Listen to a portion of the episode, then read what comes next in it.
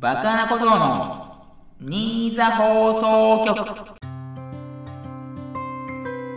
はいどうも、おはこんばんちは、2022年11月1日、第60回バカな小僧の新座放送局をお送りしたいと思います。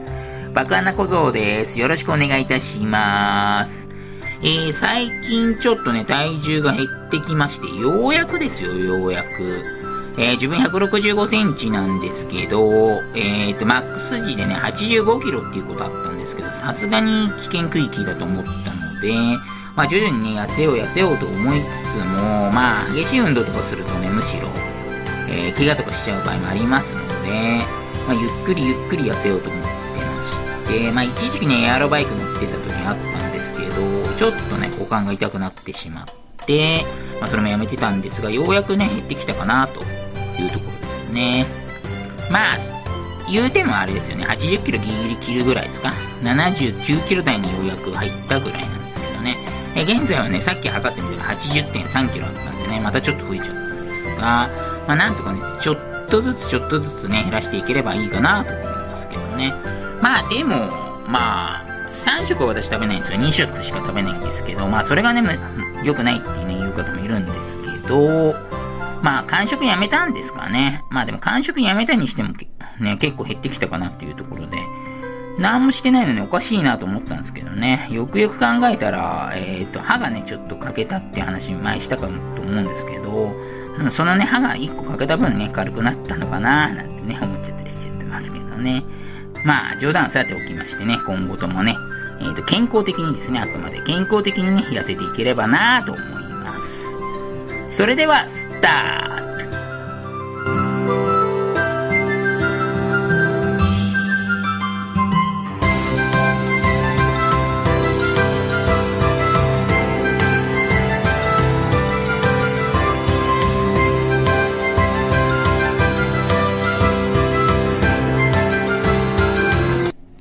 トフリートークですね。えー、っと、普通歌いきますか。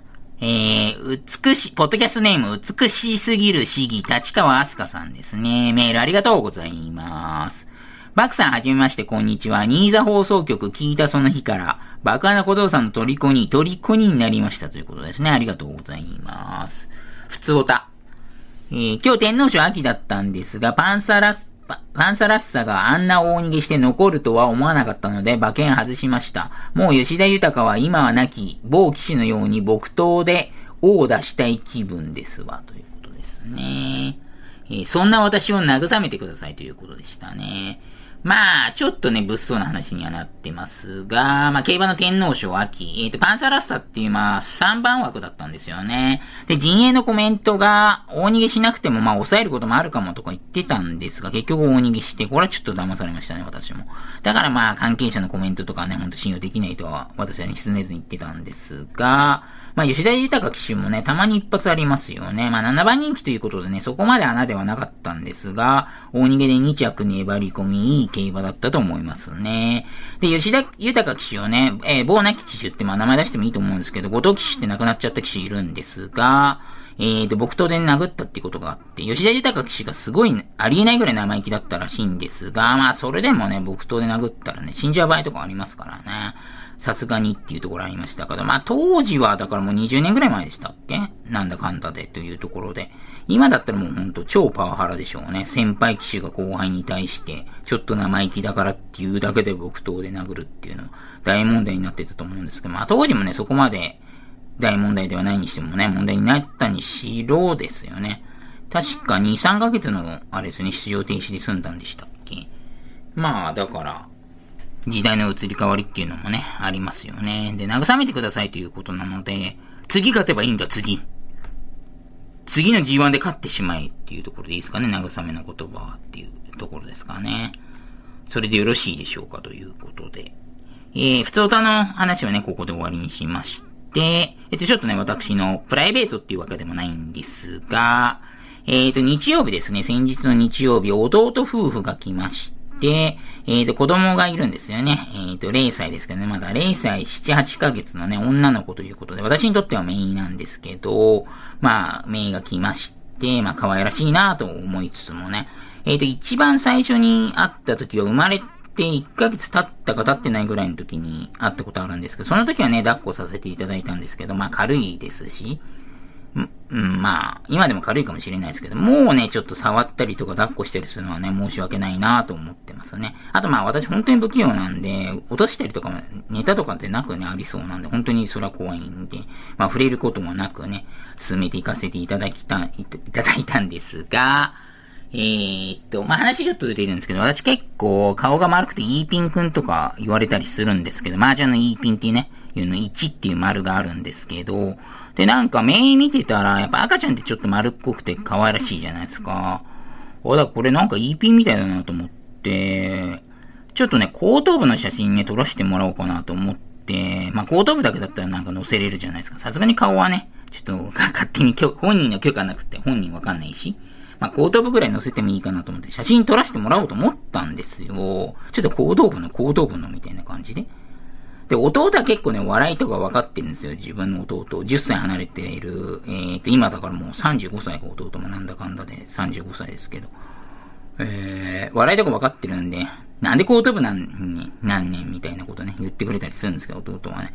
えっ、ー、と、弟のお嫁さんですね。だから、義理の妹なのか私から見たら。ガチ引いてましたね、ガチ。え、何この人みたいな。え？みたいな感じでしたね。多分あれですね、裸取らしてくれぐらいの、裸取らしてくれって言われた時ぐらいのテンションで、あれですね、ガチ引きしてましたね。もう完全に嫌われたと思いますね、私。ははははみたいな感じですけどね。まあだからそういうところでね、まあ写真は結局撮れなかったんですけど、あれいいよね、ほんと丸で、綺麗な丸ですよね。円というかなんか、赤ちゃんってほんと丸くて可愛らしいと思うんで。髪の毛もちょっとね、全部生え揃ってなくて、なん、なんていうんですか、その、産毛じゃないですけど、まあちょっと、ね、綺麗な髪の毛で、まあまん丸お月様みたいでね、いいかなと思ったんですけどね。そしたらね、私のサムネにしちゃったりしてねと思ったんですけどね。多分そういうの使われるのがね、嫌だと思ったんですかね、やっぱり。まあ多分やってるの知ってるようで知らないと思うんですけどね。弟とかは。ニコ生はね、やってるの知ってたんですけど、と、そういうので放送ばっかりしてたら YouTuber みたいだねとか言ってたんで、弟が。YouTuber でもやってんの知らないと思うんですけど、まあでもバカなことっていうハンドルネームは知ってるんで、不意に、不意に到達しちゃってるかもしれないですね、もしかしたら。まあまあ、そこはさておきね、写真は撮れなかったというところですね。残念でしたというお話でした。それでは曲いきましょうか。将来の計画を立てることはとても大事です。だけど目の前にあることに目をそらしてはいけません。明日は明日の風が吹く。今を生きていくんだ。Mr. Children で、Tomorrow Never Knows。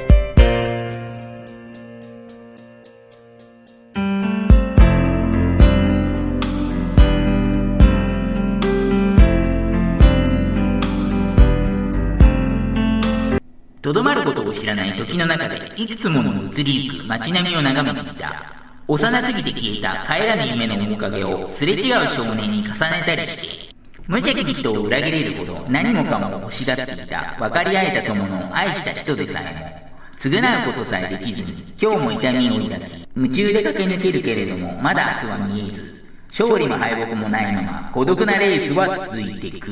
またかよ朗読かよ爆破なことの新座放送局。何かを言いたい、何かを言いたい、何かを言いたい、言いたい。言わせてよはい、言わせてよのコーナーです。このコーナーは、えー、バカな小僧が言いたくなるようなフレーズを送っていただくようなコーナーとなっております。ワンフレーズぐらいでね、えー、お願いしていた、えー、お願いしていただきたいと思いますね。えっ、ー、と、独断と偏見で言いたい度をね、判定させていただきますが、言いたい度100%出たとしても、特にね、商品とかないのでご了承ください。それでは、ポッドキャストネーム54さんですね。メールありがとうございます。言わせてよのコーナー。スカルクラッシャー。ベンチに仰向けになってバーベルを頭の上まで下げて、上げるを繰り返す腕のトレーニングです。だそうです。なるほど、なるほど。あ、そういうのあるんだ。私これ初めて聞いたかもしれないですね。まあ、その、私が言ったらあれですよね。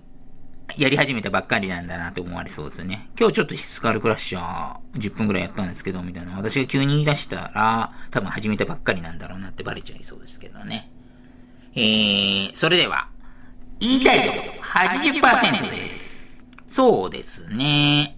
まあ知らない言葉っていうのもありますし、まあ、響きもいいんでね、80%にさせていただきました。それでは次行きます。ポッドキャストネーム54さんですね。メールありがとうございます。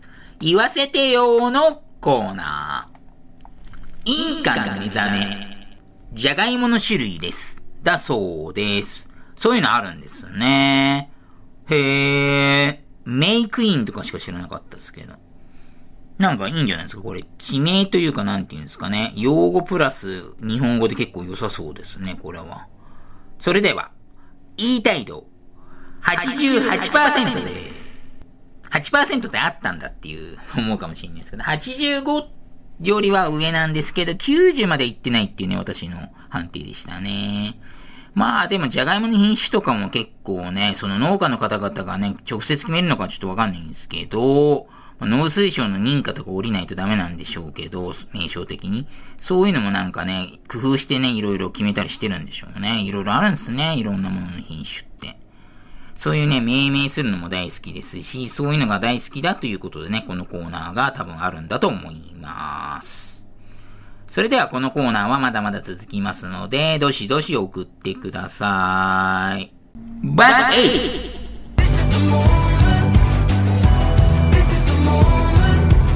はい。バックイズのコーナーとなっております。このコーナーはクイズを送っていただいて、私が答えるという対戦形式のコーナーとなっております。ジャンルフリーですので、どんなジャンルでもいいので送っていただけるとありがたいです。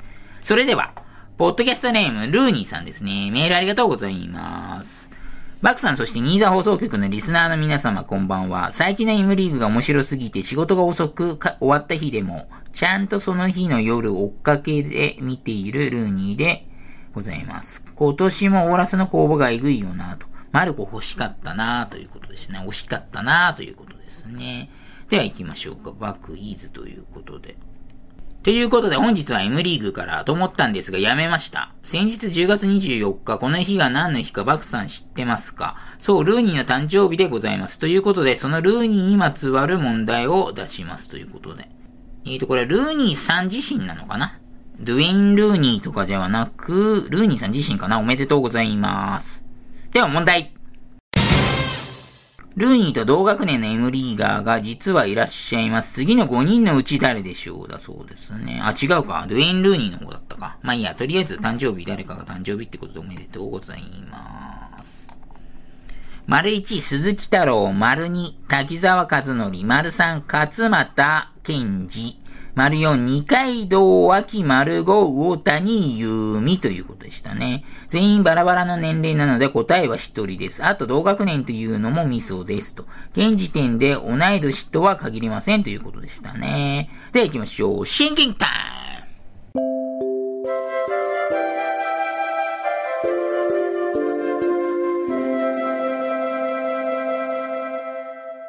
はいどうも。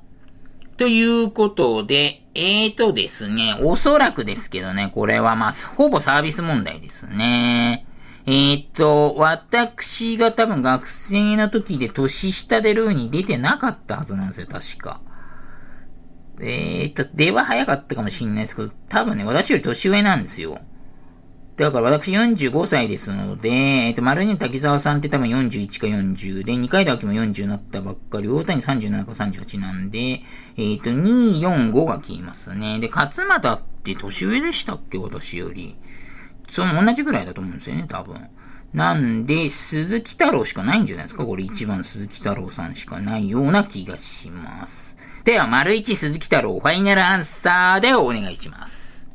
えー、っと、結局エムリーガー絡めるん、絡めトンの回ということですかね。ということで、本当は先週の段階でクイズ出したかったんですが、時間がなくて翌週となってしまいました。すみません。ということですね。で、答えは、丸五魚谷、え、嘘魚谷優美でしたということでした。あれ？え、ドゥイン・ルーニーって年下、下なんだっけ？え、す、すでに間違ってた。そこで間違っちゃったわ。なんだ、年下って分かってればまたそっちでも絞れたか。あ、そうなのマジか。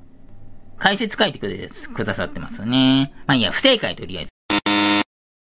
えー、丸一鈴木太郎、1973年10月4日49歳、丸二滝沢和則、1979年12月6日42歳、丸三勝俣健二、1981年3月15日41歳、丸四二階堂脇、1981年11月15、40歳、丸五大谷優美、1985年11月2日36歳、そしてルーニーが誕生日来たばっかりで、1985年10月24日37歳ということですね。大谷さん明日誕生日なんですね。じゃあ11月2日ということで。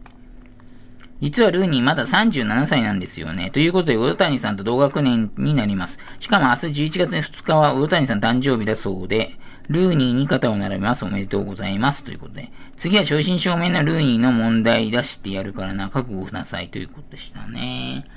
うーん、なるほど。ウェインですね。ウェインですね。ウェイン。ドゥェインじゃないですね。ウェインでしたね。次行きましょう。ポッドキャストネーム、ルーニーさんですね。メールありがとうございます。バクさん、そしてニーザ放送局のリスナーの皆様、こんばんは。連投で失礼します。勝田又さんがファイナルで5連投したんだから、私も連投させてよということでしたね。バクイズのコーナーということで。せっかくなのでもう一問、ルーニーにまつわる問題を出題いたします。ルーニーといえばイングランドプレミアリーグのデビュー当時、バクさんが愛してやまないエバートンに在籍されたことは皆さん周知の通りと思いますと。ここで問題。そんなルーニーがプレミアリーグ記念すべき初ゴールを挙げた時の対戦相手は次のうちどれでしょう？丸1リバプール、丸2アーセナル、丸3チェルシー、丸4ノッティンガム・フォレスト、丸5マンチェスター・ユナイテッドということですね。それでは行きましょう。シンキングタイム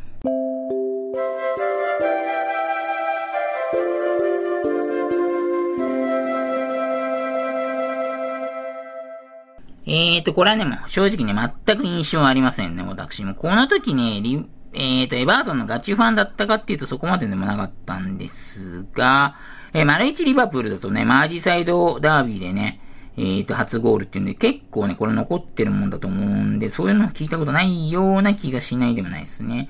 で、丸2のアーセナル、丸3チェルシーって相手強いですけど、これ丸2丸3臭いですね、いかにも。丸4のノッティンガム・フォレストっていうのは、当時ね、まず、プレミアムタかもわかんないですし、ちょっとこれ薄い気するんですよね。丸ごのマンチェスターユナイテッドっていうのはね、ちょっと振りで入ってたんで、あ、振りで入ってないのか。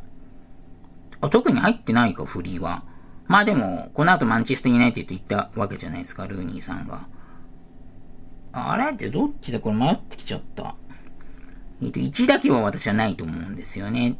2、3、4、5臭い気もします。のどれかわかんないですよね。ただこういう時って戻って1っていう時もあるんですよね、結構。一番最初に消したやつが来るっていう時もあるんですよね。他が臭すぎると。いや、難しい。いや、でもなんかね、3な気がしますよ、なんとなく。丸3、チェルシーでファイナルアンサーでお願いします。正解は、丸に合わせるそっちか。そっち。いや、2、3どっちかって言ったじゃん、俺。そっち。当時、アンリやベルカンプなどを擁し、30戦無敗というクラブ新記録を樹立していました。そのアーセナル相手に1-1と善戦して、迎えた後半ロスタイムに衝撃の逆転ミドル弾を叩き込んで、アーセナルの無敗を止めたのは、当時を知るコアなプレミアファンの間で語り草となっておりますと。当時16歳のルーニーが、その後、長きにわたって活躍をする伝説の始まりとなった試合でした。で、とっくに引退した、いやいや死ぬまで応援するよ俺はということでしたね。ありがとうございました。不正解でした。次行きます。ポッドキャストネームトトさんですね。メールありがとうございます。プロ野球日本シリーズはオリックスの優勝で幕を下ろしました。そんな日本シリーズからのバークイズですということですね。えー、問題。2007年、バクさんの応援する中日ドラゴンズが北海道日本ハムファイターズと対戦し、見事日本一となりましたが、その時の MVP は誰だったでしょうか？ということですね。シンキングタイム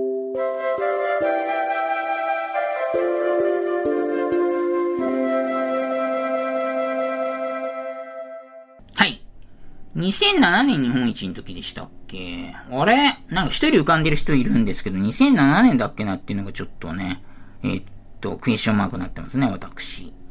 えーとですね、山井選手が、えーと、完全試合8回までやってたんですけど、変えて9回岩瀬が3人でぴったり抑えたっていう試合だったんですが、えーと、山井は特にね、えーと、一発屋的なとこあるんで、まあ、MVP のわけなくということで、まあでも、岩瀬がっていう印象もなかったですね、確か。MVP だからいいじゃんっていう話になってなかったはずなんで、あの、ノーヒットの、あ、違う、完全試合のやつちょっと物議かもしれ出しましたので、ということになりますと、なんか中村のりっていう浮かんだんですけど、中村のりってなんか撮りましたよね、中村のりさんって。のりひろさんって。でも2007年でしたっけって思ってんですよね。まあ、私はっきり言って撮るのね、反対だったんですけど、来てよかったじゃんっていう話になりましたよね、確か。いや、でも日本一になったんだっけそれって。リーグ優勝だけでしたっけ中村のりって。というかね、もう中村のりしか浮かばないんですよ、私が。いや、でも違うよねっていう、吉見とかか、じゃあピッチャーでも吉見取るかなっていうところですよね。いや、もうわかんないです。もうわかんない。じゃあ、ファイナルアンサー、中村のりひろでお願いします。正解、中村のりひろ、おどっとおどっと中日ファンには簡単すぎる問題ですみません。おどっとおどっと正解マジか。危ね、変えなくてよかった。もう初子貫徹戦法行こう、今度から。初子貫徹戦法行こう。次行きまーす。最後ですかね。ポッドキャストネームトトさんですね。メールありがとうございます。ニーザ放送局60回配信おめでとうございます。ありがとうございます。バクさんの筋肉マン知識に驚かされますと。そんないつもの筋肉マンからのバクイズだそうです。問題。漫画筋肉マンにおいて、ウォーズマンのセコンド兼マネージャーとして活躍するロビン・マスクの変装した姿の名前はですって。シンキンタイム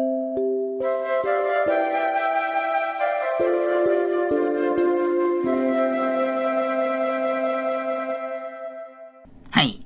これは正直ね、サービス問題ですね。これよく言ってましたもん。だって、モップとか被って遊んだりしてましたもん。だって。えっ、ー、と、何世とかあるんだっけ？何々、名前プラス何世とかつくんでしたか？ないよねだってあれ、ロビン・マスクが勝手にして自分で変装してただからだから。バラクーダでしょ？バラクーダ。ファイナルアンサー、バラクーダでお願いします。正解はバラクーダでしたってことで。よっしゃ、正解ですね。これはね、筋肉マンクイズで私勝率上げてますね、ほぼほぼ、このコーナー。その、同世代だと多分ね、大爆笑だと思うんですけど、まあ、大までいかなくてもね、ちょっと微笑ましいぐらいになってると思うんですけどね、ちょっと違う世代の方ついてこれるかっていうのがね、ちょっと心配になってきましたがね。まあ、このまま突き進んでいこうと思います。それではこのコーナーはまだまだ続きますので、どしどし送ってください。ちょっと、バカな小僧くん。ハロウィンは昨日で終わりよ。早くかぼちゃのお面を取りなさい。もういいぜ。バカな小僧のニーザ放送局。はい、エンディングでーす。えー、スポーツ情報ですね。サッカー CL 第5節が、えー、終了しましたね。えー、っと、結果の方はね、各自でご確認ください。まあ、その中でもね、バルセロナが、えー、っと、グループリーグ3位でね、えー、3位になることが決定してしまいましたということで。グループリーグ2位までね、えー、と、決勝トーナメントまで行きますので、バルセロナはね、残念ながら2年連続、えー、と EL 周りになると思われます。えー、最終戦はね、え、ー、と、際の戦い。どっちが2位、グループのね、2位か3位か、どっちになるかわからないようなね、戦いをね、見れればなと思います。えー、エバートンの方ですね。で、フラムと0対0ということで、アウェーだったんで、まあ、OK っていう感じですかね。えー、フラムの監督がね、エバートンで昔やったことがあるマルコ・シウバというところもね、ちょっと因縁だったんですが、まあ、0-0というような感じでね、普通に終わりましたと。NBA バスケですね。えー、レイカーズが開幕5連敗だったんですが、ようやく勝利を挙げましたということで、1勝5敗ということですね。八村ウィザーズも3勝4敗、えー、と渡辺裕太選手のネッツも2勝5敗ということでね、えー、バカナが応援するチームなんかいつも弱いなとか言われるんですけど、まあ私のせいではございませんということですね、えー、NFL アメフトですね、ペイトリオッツが同地区のジェッツに勝利し4勝4敗ということですね。クォーターバックは、えっと、マック・ジョーンズって言ってましたね。まあ、勝てばどっちでもいいんですけどね、ザッピーでもマック・ジョーンズでもどっちでもいいんですけど、っていうところでしょうか、というね。えーと、いよいよね、もう10月、11月になりましたので、まあ、秋もね、あっという間に終わってしまいましたので、え、ー、と、皆さんね、えっ、ー、と、冬で寒くなると思いますが、お体に気をつけて、風邪をひかないように、えー、気をつけてください。頑張っていきましょう。それでは今週はここまで。お相手はバカなことでした。See you next time!